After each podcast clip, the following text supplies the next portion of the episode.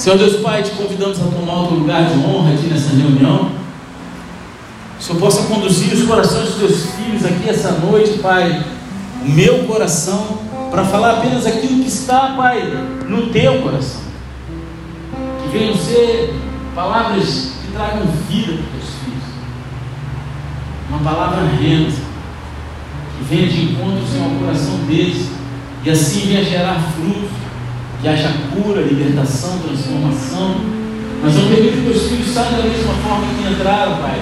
Em nome de Jesus, eu repreendo desde já todo espírito contrário ao teu, toda conversa paralela, toda andação desnecessária, tudo aquilo que vem para roubar os teus filhos. Em nome de Jesus eu clamo, Senhor, a Ti.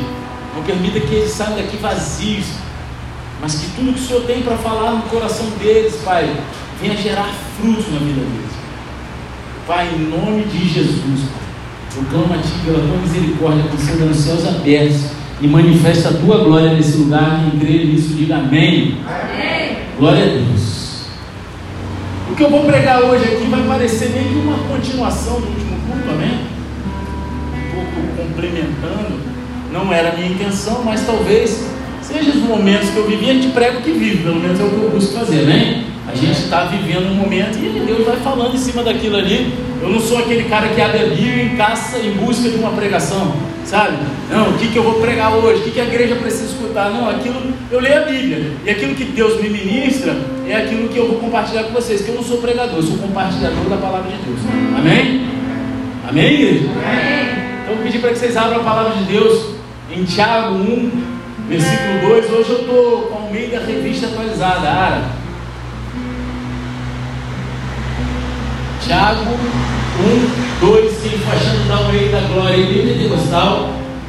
Se você não tiver Bíblia, pega a carona na televisão. Se você não estiver achando, abre em qualquer lugar, mas faz cara de cachorro e fala assim: Meu Deus. Amém? Aleluia. Cadê a galera? Ninguém achou. Né? Todo mundo sabe que está. Tiago, cadê glória a Deus? É de pentecostal, igreja. Pode falar glória a Deus. Eita glória. Pode manifestar o Espírito aí, alegria. Aleluia, meu Pai. Aleluia. Aleluia. Glória a Deus. Quando vocês abrem aí, né? Que eu vi que tem pessoas que ainda estão procurando. Aí ontem eu estou saindo de casa para pegar meu filho na escola. Aí batem lá em casa, né? Aí eu vi que era mais de dois, né? Aí eu falei assim, rapaz, né, senhor, oi de casa, quem é, não sei o quê. Já fico meio cabreiro, né? De início eu já fiquei meio preocupado. Aí depois eu vi que, que era jovem e tal. Aí um negócio de Jesus. Aí eu falei, ih, rapaz, é testemunho de jogar. Nada contra, né? Mas, poxa, né? tem hora para tudo, eu tava saindo. Tem uma vez que eu fui conversar com um cara, o cara até me amaldiçoou. Né? Falei para ele que não precisava gastar o material dele comigo, que eu já era pastor, conhecia Jesus, para ele guardar para evangelizar outro. Então você não quer aceitar a palavra da verdade, pá, não sei o quê. Eu falei, cara, não é isso. Só estou falando que você pode usar para quem não conhece. Você vai para o inferno. Eu falei, pô, então para de evangelizar, que de repente quem vai para o inferno é você, que só acredita que só vai 144 mil, pode ser que eu tome o teu lugar. Não é isso? Aí o cara ficou cabreiro comigo, mandou para o inferno. Mas não é isso que eu queria falar, não. Aí, eu falei, rapaz, não é testemunho de Jeová, não. Falei, não, não, é, é da igreja aqui, não sei o que. Os garotos grupo de jovens da Assembleia de Deus lá da, da Praça São José. Cara, eu fiquei tão feliz, sabe? Eles batendo de casa em casa vendendo rifa de um pudim para eles comprarem um negócio para o ministério deles. Pô, eu peguei todo o dinheiro que tinha no bolso, comprei tudo de rifa. Falei, daí? Aí eles, vai lá domingo, querendo evangelizar, né? Vai lá domingo, porque a gente vai sortear. Eu falei, cara, meu pastor não vai gostar que eu vou faltar meu culto, não. Pô, fala com ele. Eu, aí eu brinquei, eu falei, eu falei para eles que eu era pastor. Aí eles falaram que vão vir aqui no culto Flame. Aí eu falei, pede pro teu pastor para depois não, não tomar bronca e dizer que eu estou é, pescando a parte dos outros, não, hein? Fala com o teu pastor primeiro, em nome de Jesus, amém? Não é isso? Não vai na igreja dos outros e falar com o teu pastor, não. Se tu está aqui, escondido do teu pastor, ele vai descobrir e vai te chamar a atenção. Amém? Em nome de Jesus. Glória a Deus. Todos acharam agora, né? Já contei a história, já.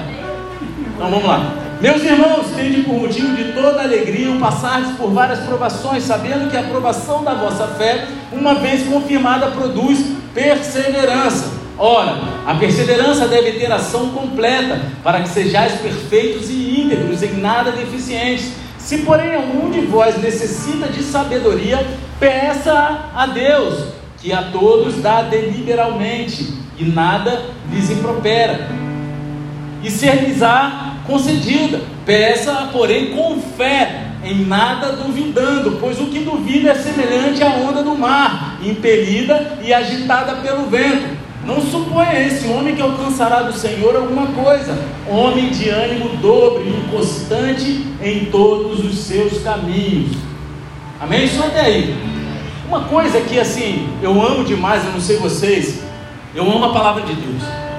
Eu amo. Mas eu amo assim de uma forma que eu viajo naquela, sabe? Nas páginas, nas histórias.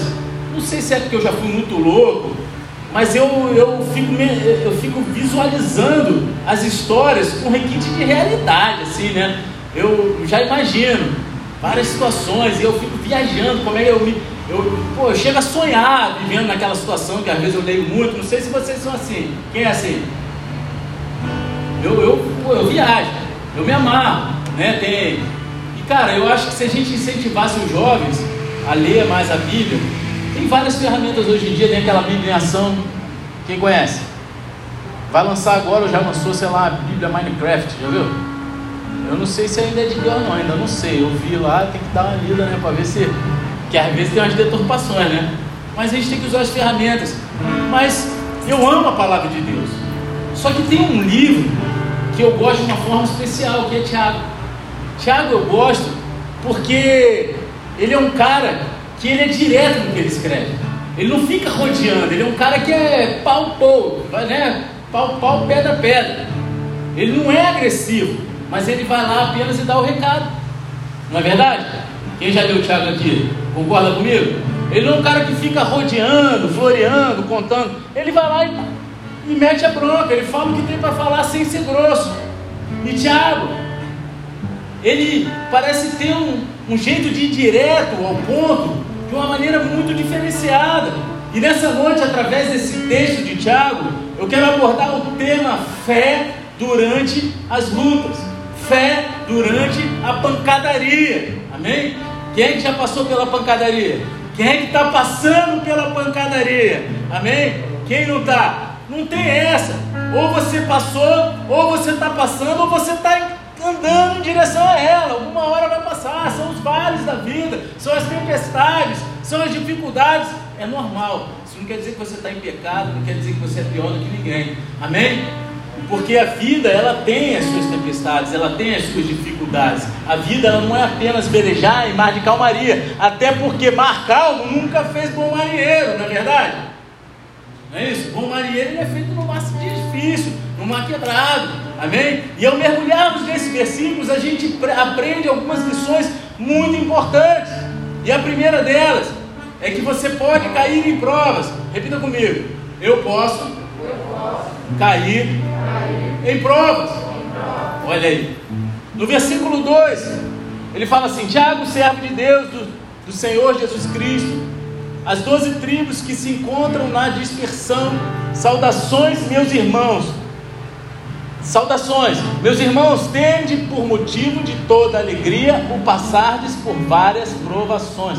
A palavra passardes aqui, ela seria melhor traduzida por cair, amém? Conforme o original no grego, que é peripicto, né? quer dizer cair de modo a ser envolvido. Essa é o, é o verdadeiro significado segundo o dicionário Strong de concordância.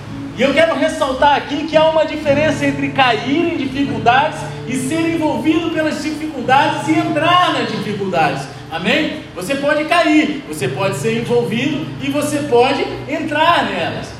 E eu não tenho dúvida de que muitas das nossas dificuldades na vida, elas nos são auto-infligidas. mas há outras que elas surgem, elas simplesmente aparecem do nada. Você está apenas começando a fazer alguma coisa, você está no início de uma empreitada e de repente, sem culpa sua, sem você ter desejo nenhum, os problemas simplesmente acontecem com você. Quem já viveu isso aqui? Parece que né, você está sendo empurrado, você cai, parece que um buraco abre na tua frente e você não estava vendo e pum, você é engolido por aquele buraco.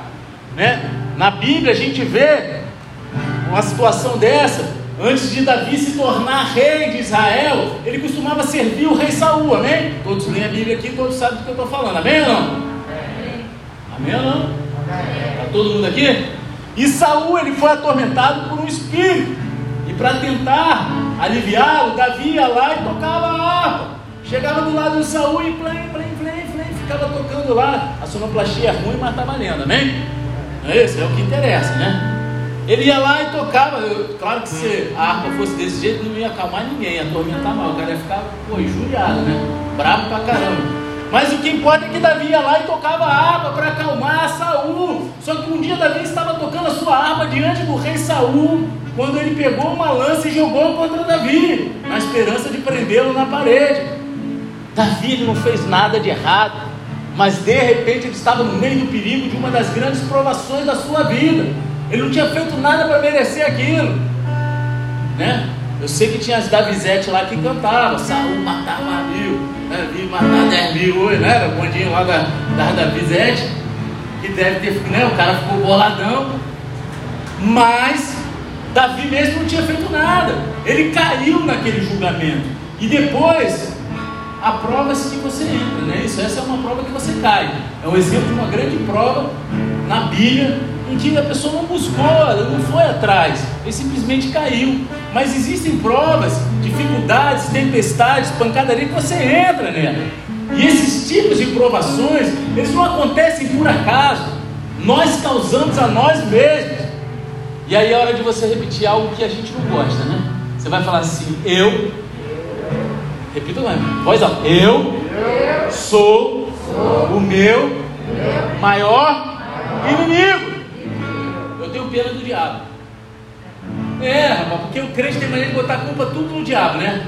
Só que o diabo ele não passa de um cachorrinho na coleira de Deus. Ele só faz aquilo que Deus permite, segundo a nossa, aquilo que a gente dá legalidade para ele fazer, amém?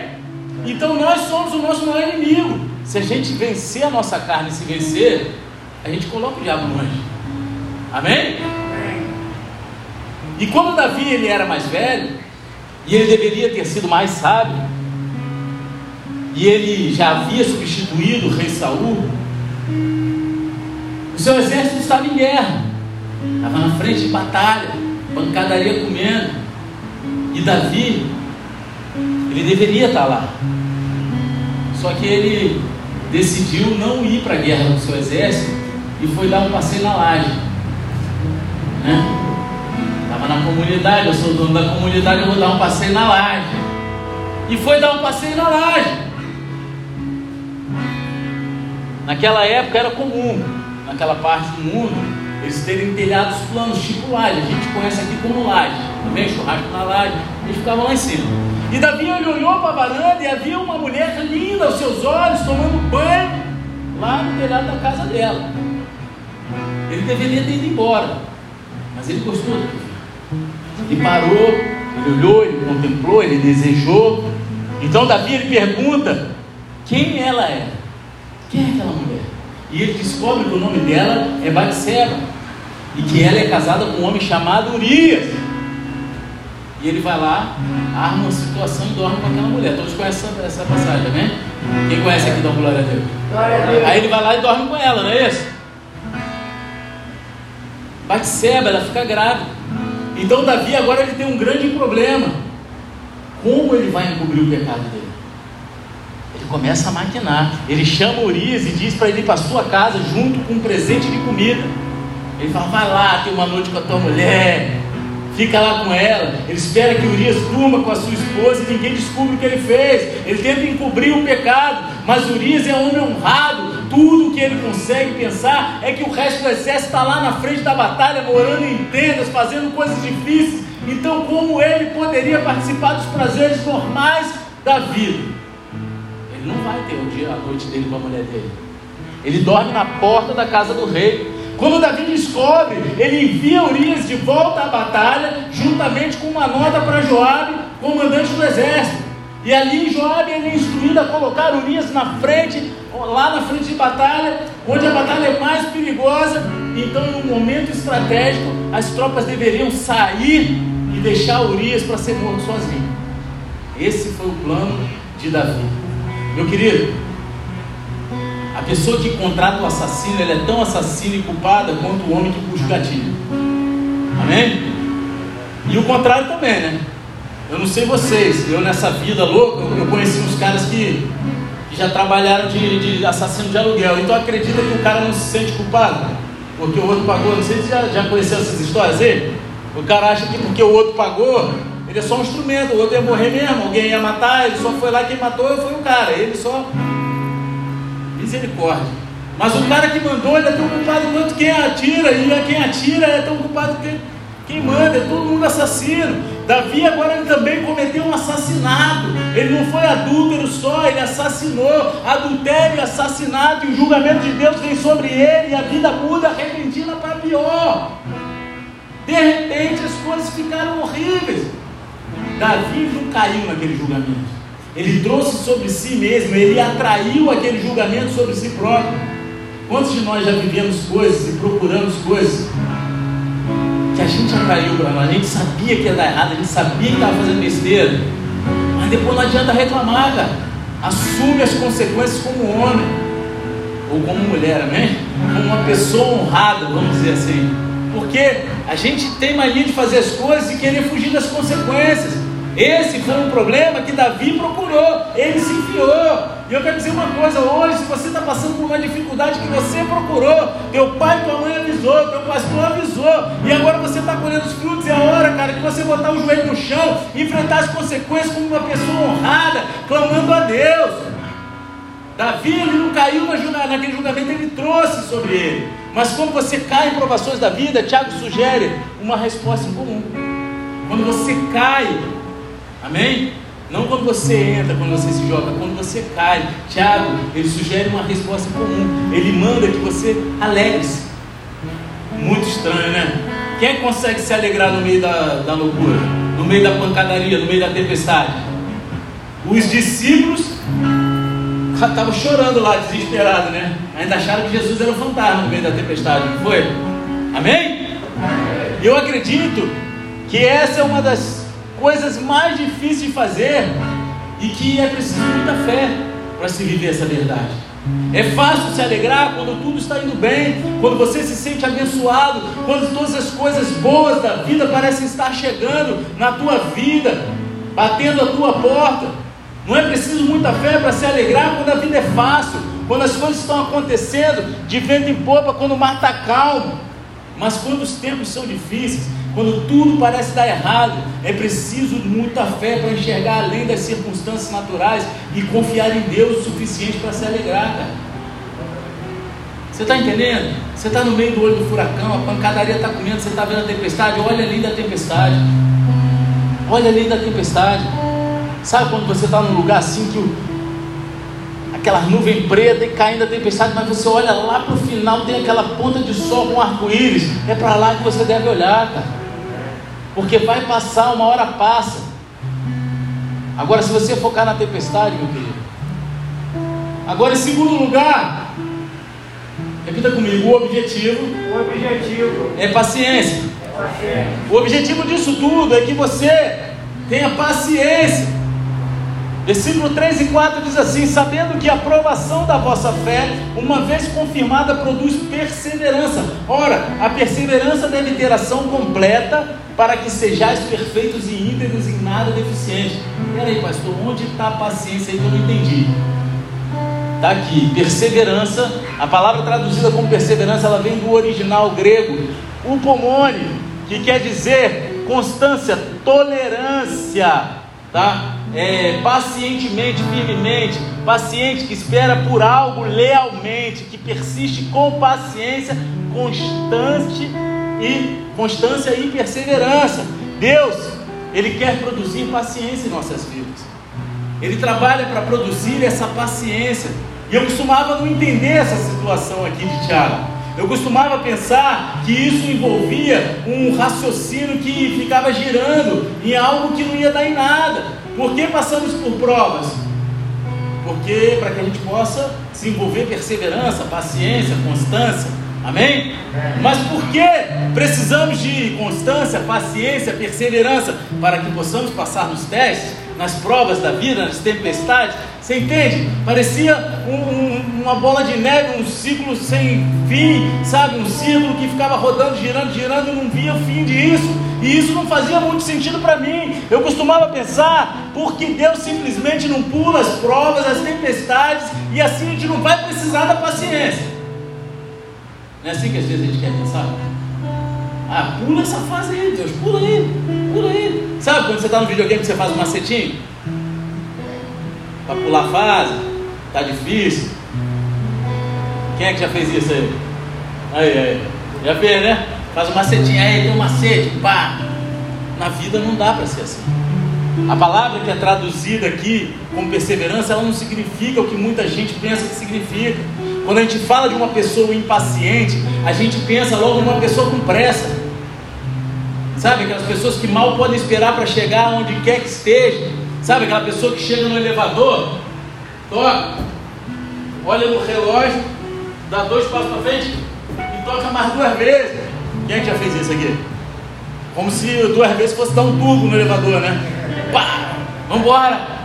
Né? É aquela pessoa apressada, ela quer chegar logo, ela quer que as coisas aconteçam. Portanto, uma pessoa paciente é alguém que não tem pressa, amém? Um impaciente é apressado, ele quer as coisas logo, mas o paciente então seria o contrário, alguém que não tem pressa. Mas a palavra realmente significa muito mais do que isso. Essa palavra ela está falando sobre resistência, amém?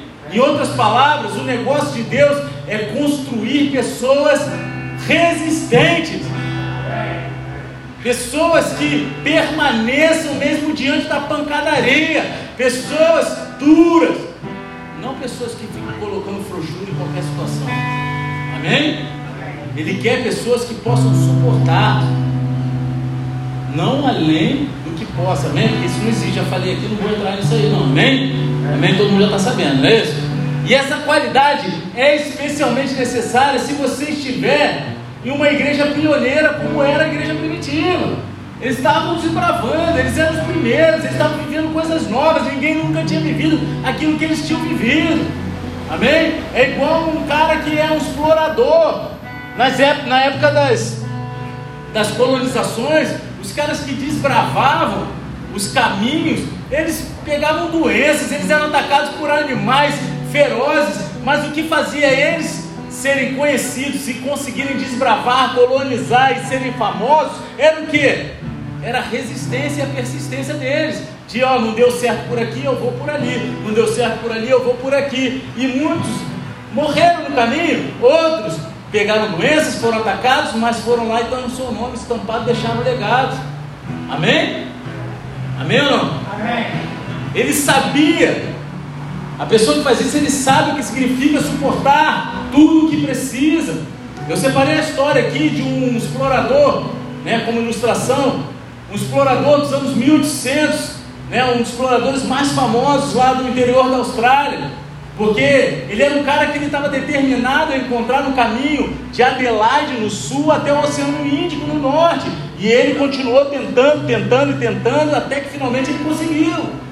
Foram necessárias cinco ou seis tentativas e no processo ele contraiu uma doença chamada escorbuto, ele perdeu a visão no olho direito, ele foi atacado por aborígenes e suas roupas foram reduzidas a trapos, e tudo isso com uma missão terrena, que não era espiritual, não era celestial. E o que, que a gente tem feito por uma missão celestial? Você tem ido além das suas capacidades, das necessidades, daquilo que você olha, você só vai até onde está a zona de conforto? Será que a gente só tem ido até onde está a nossa zona de conforto? Quando começa a acabar a zona de conforto, a gente, opa, aqui não. Aquele cara, esse cara, eu separei o nome dele aqui, deixa eu ver que senão não lembro. John McDowell. Ele sabia o que significava suportar aquilo tudo. Os dias para aqueles primeiros exploradores foram difíceis, assim como os caras que chegaram no Brasil em primeiro lugar, chegaram na América, foi difícil. E essa é a qualidade que Deus deseja desenvolver em cada um de nós. É a resistência, a persistência. Ele não quer que a gente seja cristão fraco. Ele não quer que a gente seja aquele que paralisa na primeira pancadaria, na primeira tempestade, volta e atraca o barco porque não quer passar pela tempestade. E a razão é que estamos em uma corrida. Amém? A gente está numa corrida. E uma corrida não é uma corrida simples que a gente está, amém? É uma maratona. A caminhada da fé não é uma caminhada, ela é uma maratona. E aí vocês sabem a diferença entre uma maratona e uma corrida comum? A maratona ela tem 42,195 quilômetros. Essa é a distância da maratona. E eu li que o homem mais rápido do mundo ele fez um sprint de 100 metros em 9,58 segundos. E isso é uma média de 37 km por hora. Isso é rápido. Só que ninguém consegue manter essa velocidade em uma maratona. Você tem que se controlar. Você precisa ser capaz de durar a distância toda. Você precisa controlar. Você precisa ser resistente. Amém? Amém? Põe um corredor de sprint de 100 metros para correr uma maratona, ele não vai conseguir durar a maratona inteira. E Deus ele quer cristãos que caminhem, que façam uma maratona celestial. Nessa terra a gente está na maratona. Então a gente tem que entender qual é a nossa velocidade, aonde a gente tem que chegar. A gente não pode parar no meio do caminho, a gente tem que ser resistente. Mateus 24, 13, Jesus diz o seguinte: Aquele, porém, que perseverar até o fim, esse será salvo. É necessário perseverar até o fim. Não é botando frouxura, não é abandonando a igreja, ficando chateadinho, desiludido, indo embora por causa das confusões, das brigas. Meu querido, crente vai brigar, a gente é uma família. Não é crente não briga, segundo o Santo subirá. Crente tem excesso de comunhão, não é isso? Não adianta tu mudar de igreja, tu não vai mudar em nada. A não ser que Deus mande tu ir para outra igreja, tu vai, senão tu fica quieto na tua, cara. Ou então, ah, eu vou deixar de ir para a igreja porque eu estou chateado fulano. Meu querido, o problema é teu.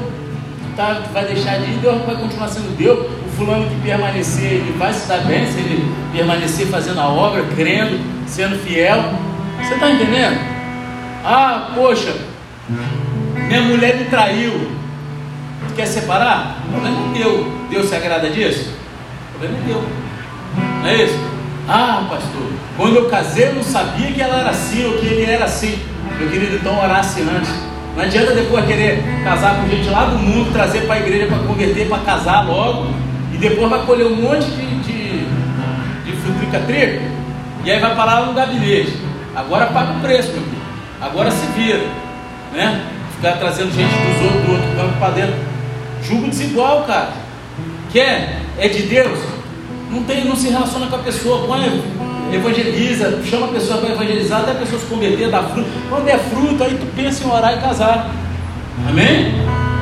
Porque depois vai dar problema. Aí não adianta você. Aí tu não foi paciente, tu não foi perseverante. Por quê? No primeira pancadaria tu quis, quis, quis, igual o filho mimado, aí Deus dá. Aí na primeira pancadaria que tu faz, pula do barco. A vida não foi feita para ser assim, a caminhada cristã não foi feita para ser assim. Amém? Eu já vi muitas pessoas desistirem da corrida ao longo dos anos. Quantas pessoas já serviram do teu lado e hoje estão perdidas no mundo? Quantas pessoas já estiveram sentadas nessa cadeira e hoje estão por aí vivendo uma vida dissoluta? Quantas pessoas você já conheceram pregando eloquentemente em cima de altares e hoje estão perdidas, falando besteira por aí? Quem você quer ser? É fácil começar, mas Deus ele quer que a gente dure a distância toda e a gente chegue ao fim. É, eu acho que foi Martin Luther King que falou algo parecido com isso, tá? Ele falou assim: você pode começar voando, alguma coisa assim, se eu tiver, mas depois você vai estar correndo, andando, rastejando, mas o importante é que você não pare. Permaneça que daqui a pouco você vai ganhar ânimo, vai estar correndo de novo, vai estar voando. A vida é cíclica. A gente vive ciclos. Amém? Amém. É igual a roda gigante. Um dia você está lá em cima, outro dia você está lá embaixo. O que importa é a gente manter a estabilidade emocional e espiritual com Deus. Porque a gente vai saber lidar com essas adversidades do alto e baixo, que é natural. Um dia a gente está no monte, outro está no vale. Para subir no monte de novo, vai ter que passar pelo vale. Ninguém consegue ficar estacionado no, no monte a vida inteira. Amém? Em terceiro lugar, esse todo mundo precisa, eu preciso de mais. Fala assim: precisamos de sabedoria. Olha aí. Se porém algum de vós necessita de sabedoria, peça a Deus a todos dá liberalmente e nada lhes impropera, e lhe ser-lhe-á concedido. Pastor, o que está acontecendo aqui? Tiago, ele começa a falar sobre as provações da vida, e agora ele está falando sobre sabedoria. Não estou entendendo, não estou entendendo essa parada. Negócio é esse? O cara fala de pancadaria, de provação, tempestade, perseverança, tem que ser um cristão agora está falando de sabedoria. O que sabedoria tem a ver com esse negócio aqui que você está falando? Cara, eu quero dizer o seguinte: a gente precisa de sabedoria para entender como responder às provações pelas quais estamos passando. A gente precisa entender, a gente precisa ter sabedoria divina. A palavra usada aqui é Sofia. Olha aí, Sofia aí. Vem do grego Sofia, que quer dizer sabedoria, inteligência ampla, completa. Amém? Conhecimento, ato de interpretar, habilidade na administração de negócios, conhecimento e prática de requisitos para a vida devota e justa, inteligência suprema, assim como a que pertence a Deus. Isso tudo é o significado dessa palavra, segundo o dicionário Strong de concordância. Amém? Na história que a gente mencionou antes, onde Saul ele tentou prender Davi na parede com a sua lança, a Bíblia nos diz o seguinte, lá em 1 livro de Samuel 18, 14, fala, e Davi se conduzia com prudência em todos os seus caminhos, e o Senhor era com ele. Tá? No Antigo Testamento foi escrito em hebraico, no Novo Testamento em grego. Então a palavra usada como prudência aqui em hebraico é uma palavra que é no original é sacal, amém? Que quer dizer ser prudente, ser cauteloso, compreender sabiamente, né? Ter cautela, discernir, dar atenção, considerar ponderar, ter discernimento, entendimento, compreensão, levar a considerar, dar entendimento, ensinar, agir, prosperar, ter sucesso, sabedoria. A sabedoria é um trunfo importante para que a gente possa lidar com as provações. Sem sabedoria você não vai passar pela tempestade. Aquele que busca sabedoria divina, ele passa pelas situações de uma maneira mais tranquila porque ele entende o que está acontecendo, ele olha de fora, ele se põe no lugar de Deus e olha com os olhos de Deus. Não é qualquer sabedoria, não é a sabedoria do homem. Não estou falando, ah, pô, eu sou, fiz doutorado, mestrado lá em Cambridge, Harvard e tal. Para Deus não quer dizer nada. Está entendendo? Aqui, eu separei alguns exemplos da sabedoria humana. Alguém conhece Einstein? Quem conhece Einstein? Cara sinistro, né? Não é sinistro? Em 1932, ele falou que não havia a menor indicação de que a energia nuclear podia ser obtida. Hã? Cara inteligente, né? Ele estava falando de sabedoria humana, né? Quem conhece Roosevelt? Não é aquela rua lá no centro do Rio, não, tá? Tem uma rua lá no centro do Rio que é Presidente Roosevelt. Quando ele ainda era secretário adjunto da Marinha dos Estados Unidos, ele disse que os aviões nunca seriam úteis numa batalha contra a frota de navios. Claro que ele falou isso antes de Pearl tá? Né? Que os japoneses chegaram sacudindo a frota de navio do, dos americanos. Amém? um comissário do departamento de patentes lá nos Estados Unidos, em 1899, ele falou que tudo que podia ser inventado já tinha sido inventado até aquele momento. E dali por diante era tudo cobre e nada mais tinha sido inventado. Ah, eu queria dar um smartphone na mão desse cara. 1899 o cara falou isso. Essa é a sabedoria humana. A sabedoria humana é limitada àquilo que a gente vê, àquilo que a gente compreende na nossa ciência. Mas Deus, Ele é acima disso tudo. Mesmo pessoas realmente inteligentes, elas podem dizer as coisas mais idiotas do mundo, porque a sabedoria humana ela é limitada. Não estou falando que esses caras não eram inteligentes, eles eram muito inteligentes para a sua época. Eles tinham uma inteligência, eles eram dotados de dons sobrenaturais até. Só que quando eles proferiram essas palavras, eles estavam falando com, com sabedoria humana. E qual você prefere ter a sabedoria humana ou a de Deus? Porque a sabedoria humana, ela me diz que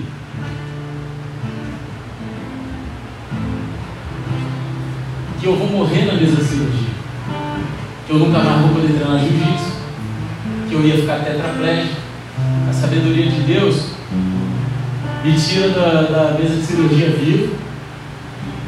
Um mês e quatro dias depois, o médico me dá alta para eu estar minha moto, dizendo que em um ano eu poderia estar voltando a treinar jiu-jitsu. Você está entendendo?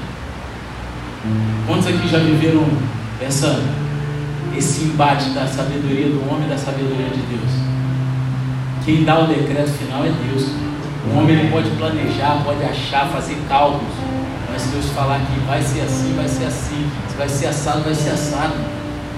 Amém? Amém? Deus, Ele quer que a gente tenha a sabedoria dele. Se você ler Provérbios do capítulo 1 ao capítulo 9, você vai encontrar uma lista de qualidades associadas à sabedoria a instrução, entendimento, prudência, discrição, aprendizado, conhecimento, discernimento, e todas essas são grandes qualidades e precisamos dela para que a gente passe pelas provações da nossa vida.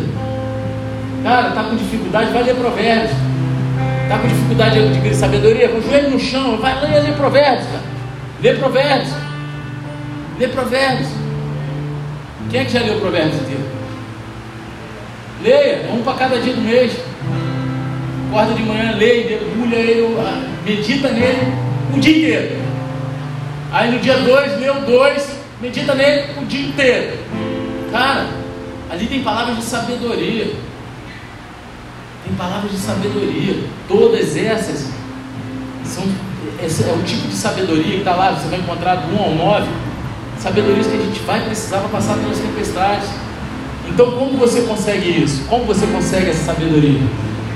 Vocês pegaram quando a gente leu o Tiago? Como é que a gente consegue essa sabedoria? Pela fé. Amém? Amém. Vocês estão vivos? Amém. Estou falando com uma igreja pentecostal ou uma igreja zumbi?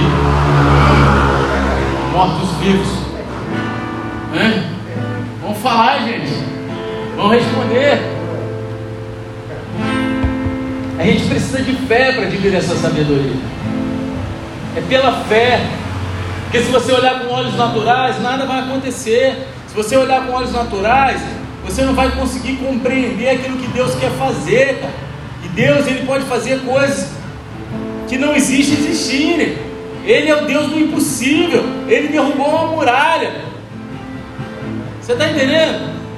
Ele abriu o mar vermelho. Ele me tirou da minha cirurgia, tirou ele da minha cirurgia. Ontem falou lá na cela, né?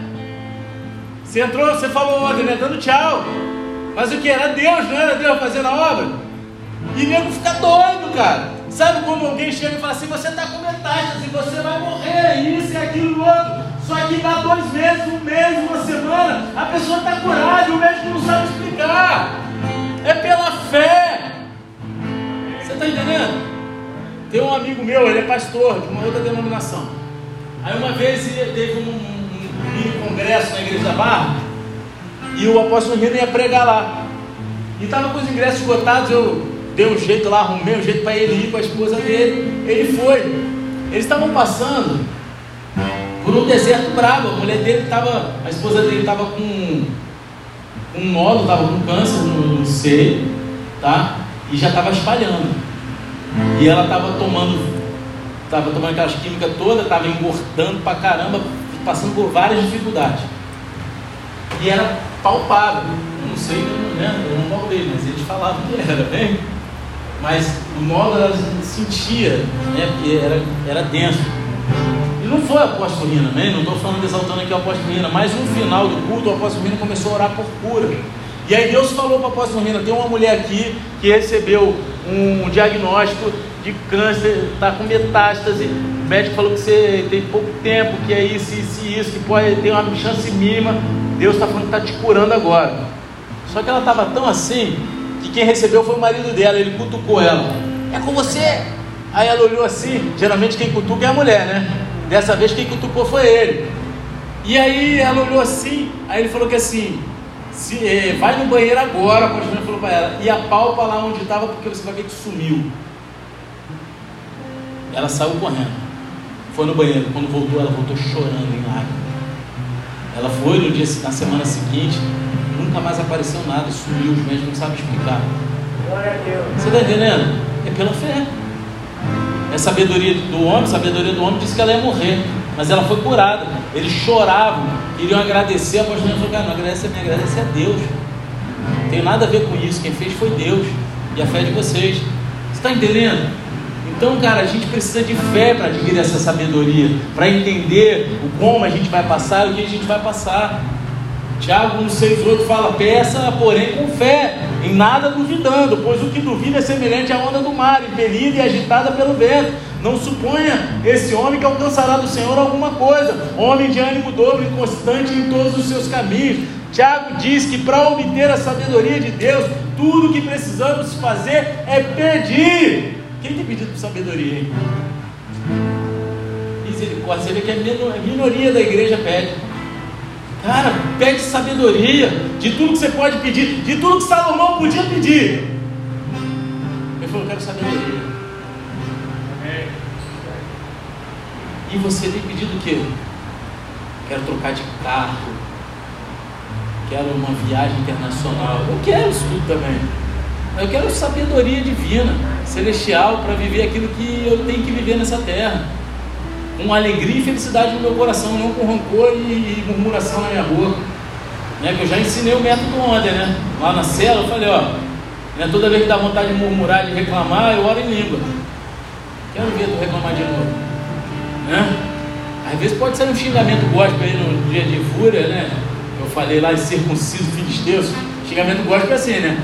Tu tá com raiva do assim, circunciso filisteu, seu maleguita, né? Aí quando tu vai profundo, chama o cara de filho Belial, mas não faz isso não, tá? Filho Belial não faz isso não, em nome de Jesus. Tiago ele diz que é só pedir a ele, só que a gente precisa pedir com fé. E isso me lembra algo que Jesus disse, lá em Marcos 11, 23. Porque em verdade vos afirmo que se alguém disser a este monte, ergue-te e lança-te no mar, e não duvidar no seu coração, mas crer que se fará o que diz, assim será com ele. Por isso vos digo que tudo quanto em oração pedirdes, crede que recebeste, e será assim convosco. Amém? A fé é essencial se a gente espera receber algo de Deus. Eu ia contar uma história que sempre que eu li essa passagem eu conto, mas eu já contei várias vezes, vou contar de novo. Ah, vocês estavam com saudade disso, né? Está demorando. Essa história já é bem batida. Quem, quem já morou no Rio ou conhece bem o Rio de Janeiro? Quem é que lembra quando construíram no downtown? Aí eu morava na Barra, tá? Aí tinha a galera da academia, do jiu-jitsu, tá, pá. E aí quando construiu downtown, cinemão, né? Porque o cinema que tinha antigamente era só Barra Shopping ali na Barra, né? Então, pô, downtown abriu aquele monte de cinema, pai, vou fazer propaganda não, porque tá no podcast, não vou falar qual é o nome do cinema. Não vou ganhar pipoca grátis, né? Se ganhasse, né? Aí, Cara, eu fui com o cara, a gente foi ver Matrix, para tu ver quanto tempo tem isso, Matrix. Aí, acabou o filme. Esse amigo, um dos estava eu e mais dois, né? Aí, pô, o cara era playboyzão, playboyzão. Pai dele tinha dado um gol daquele bolinha GTI que tinha uma bolha no capô, sabe? Pô, foi uma série limitada, né? Vermelhinho, lindo. E aí ele, na hora de sair, tava tudo fechado, gente saiu por trás. Acho que até hoje é meio escuro aquela rua ali por trás, né? um para pegar de novo perto do viaduto. E o bicho começou a acelerar. E eu botei, eu estava atrás, eu botei o cinto, eu falei, cara, vai devagar, cara, olha a curva. Aí o cara olhou assim, se não existia a colher, não existe a curva. Quem viu o filme sabe do que eu estou falando. Amém? Quem viu o filme? E tem uma hora lá que o cara madeira e fala, não, a colher não existe, né? Se não existe a colher, não existe a curva. Eu falei, cara, mas a curva existe, cara. E ele acelerando, a curva existia. A gente capotou com o carro, foi uma loucura. E, pá, ninguém tava drogado, ninguém tava bêbado, não. Todo mundo de cara, o cara era maluco mesmo. E rapaz, capotou o carro, arrebentou. A sorte que aquele carro tinha um monte de airbag, tinha um monte de coisa. O pai dele ficou bolado, tinha, tinha, tinha seguro. Cara, e eu fiquei aquilo, eu falei, caraca. Aí anos depois, eu no meu trabalho, eu conversando com um cara que era estudioso da Bíblia, e eu contei essa história para ele, ele falou que assim, mas isso foi falta de fé. Eu falei, como assim? Não houve concordância. Jesus falou que tinha que ter concordância. Vocês não concordaram com aquilo. Se todos crescem de todo o coração, a curva não existia. Eu falei, cara, esse cara é de fé, meu irmão. Esse cara é de fé. Você está entendendo? Mas é tipo isso, cara. Sabe, Jesus ele nos chamou a concordar e a pedir com fé. Ele fala que se a gente pedir com fé, um monte sai do lugar e vai para o outro, cara. Eu pedi aqui, vou falar isso de novo, eu já falei. Uma vez acabou o culto, eu olhei para. Foi para quem que eu falei isso? Foi para o Natan, não foi? Aí eu cheguei para o Natan e falei assim: Natan, tu tem fé? Ele tem. Ora então para crescer cabelo na minha cabeça. Aí ele orou assim, olhou para mim assim, eu falei, ah, rapaz, não tem fé não, cara? Pô, acabou. Aí depois disso ele pegou a mãe, agora ele ora por qualquer coisa. Cara, porque a gente tem que ter fé. Se Deus vai fazer, se é a vontade de Deus vai glorificar Deus, Deus vai fazer, cara. Se é para glorificar Ele, Ele vai fazer. Se tiver por motivação a glória de Deus, que a gente orar para que Ele possa sair levitando e ir lá parar lá em Cabo Frio, para todo mundo ver a glória de Deus, vai acontecer. Só não vai acontecer porque não tem. Ele vai, vai glorificar Deus quê? Vai falar que é todo mundo maluco, sei lá, que vai acontecer. Não vai trazer glória a Deus, Deus de, de confusão, põe um poste lá, traz aqui. Está entendendo? Mas a gente tem que ter fé que as coisas vão acontecer. É viver no sobrenatural, crendo que as coisas mais loucas podem acontecer. Amém? A sabedoria de Deus é loucura para o homem. Jesus ele disse que a condição para receber qualquer coisa em oração é que a gente deve primeiro acreditar que a recebemos. E Tiago diz: em nada duvidando. Cara, sabe, por isso que eu gosto dos novos convertidos. Eu falo, para de trazer crente para essa igreja. O nego vem de outra igreja, glória a Deus, você veio, amém? Mas vamos ganhar, porque sabe, o, novo convertido, você fala para ele que se orar as coisas vão acontecer, vai chover dentro da igreja, o cara acredita, ele vive aquilo porque ele crê de todo o coração, ele está com o coração puro, sincero, se entregando. Agora o crente já está muito tempo na igreja, ele começa a ler muito, ele começa a estudar muito. E não estou falando que é errado você ler e estudar muito, é bom você ler e estudar muito, mas você começa a botar muita tua razão dentro daquilo que você está lendo e para de viver o Espírito Santo de Deus. E aí você começa a não crer no poder do Espírito Santo de Deus, no poder que Deus tem de fazer o que Ele quiser, a hora que Ele quiser. Amém? Ele pode fazer qualquer coisa. Se for para glorificar o nome dele, ele faz. E acabou-se. Ele ressuscita pessoas ainda hoje. Amém? Ele faz chover pó de ouro. Ele faz o que ele quiser. Ele é o Deus que pode todas as coisas. Amém? Amém.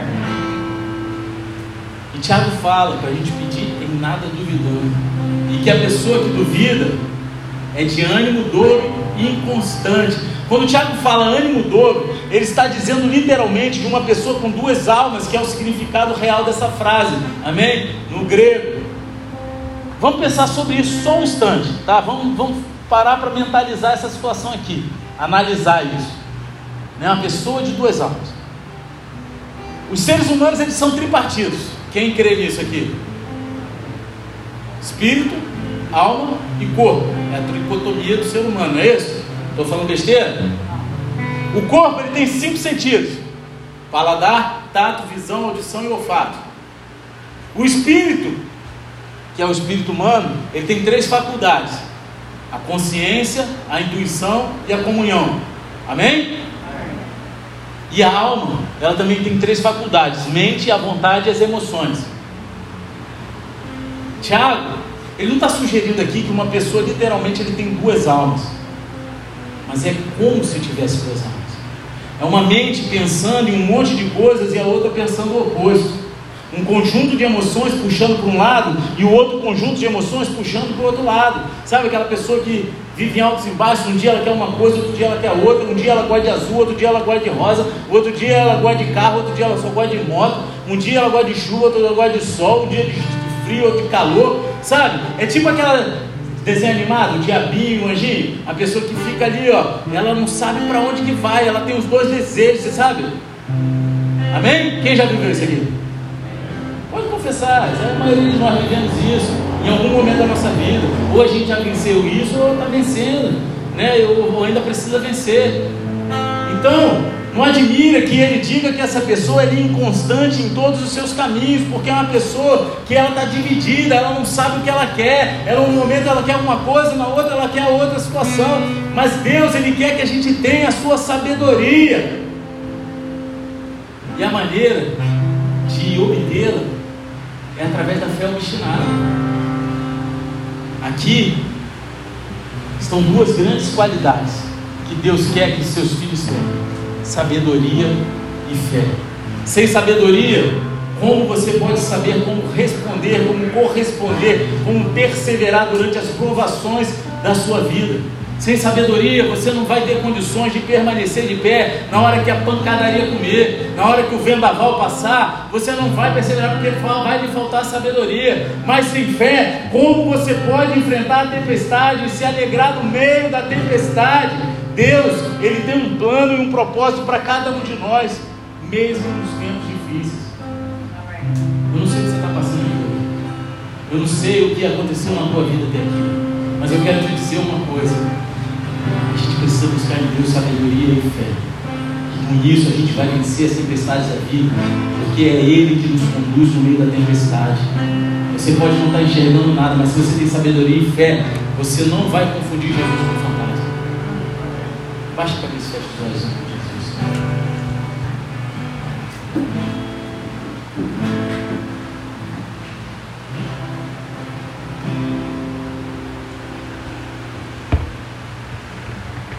Deus, Ele é um Pai que nos ama muito.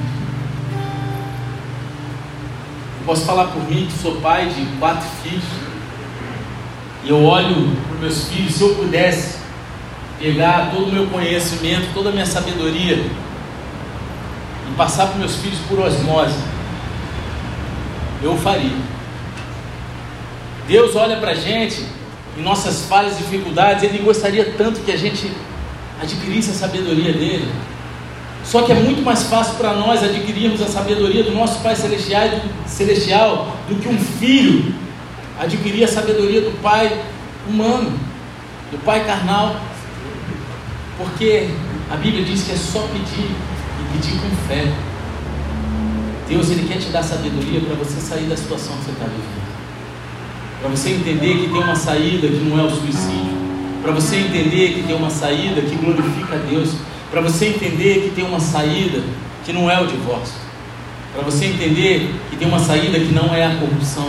Para você entender que tem uma saída que não é nada de ilícito mas aquilo que vai glorificar o nome do Pai através das tuas atitudes, das tuas escolhas.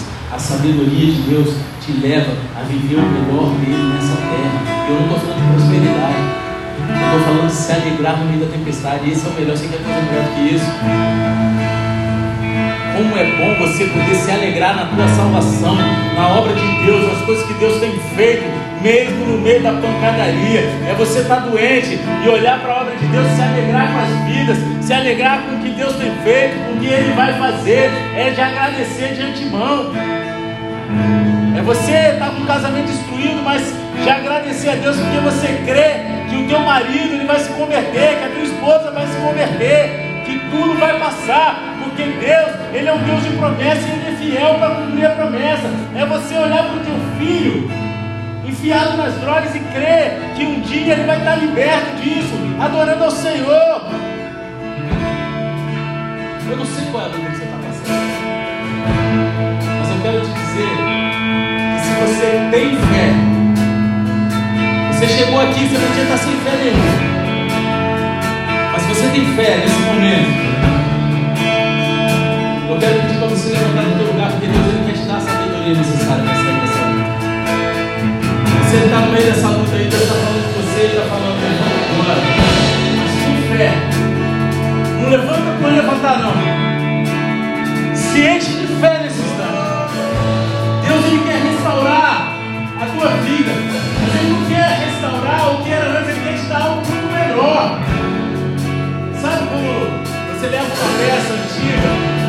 restaurador.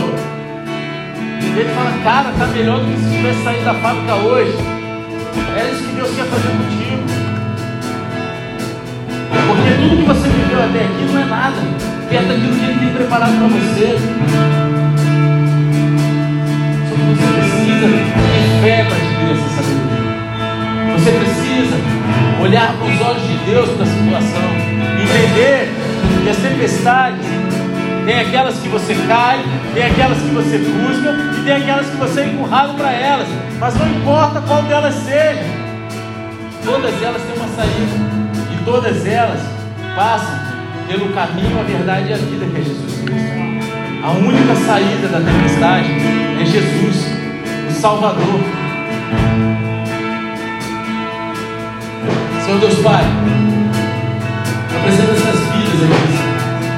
Cada uma aqui essa noite representa uma dificuldade, uma tempestade, representa algo, uma luta que eles estão passando, Pai.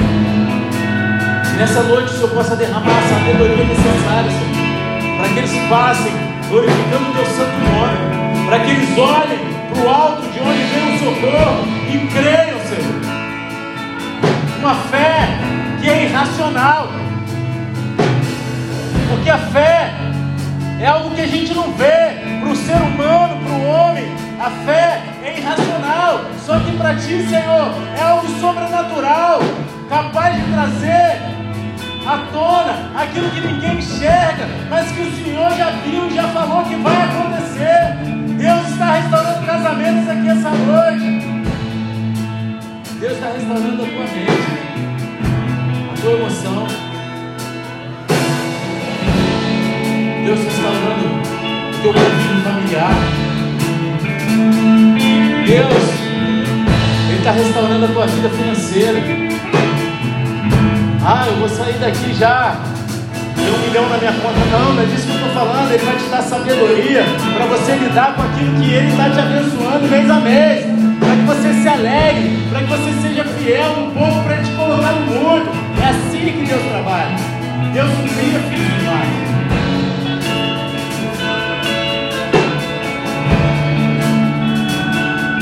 nos alegramos em Ti, porque sabemos que todas as lutas em Ti elas se tornam fáceis, porque o Senhor é o Senhor dos exércitos, o Deus poderoso em batalha, jamais perdeu uma batalha, e quando cremos nisso, entregamos nossas lutas no Teu altar, nós temos a vitória em Cristo, que é a mais importante, nos dá sabedoria da.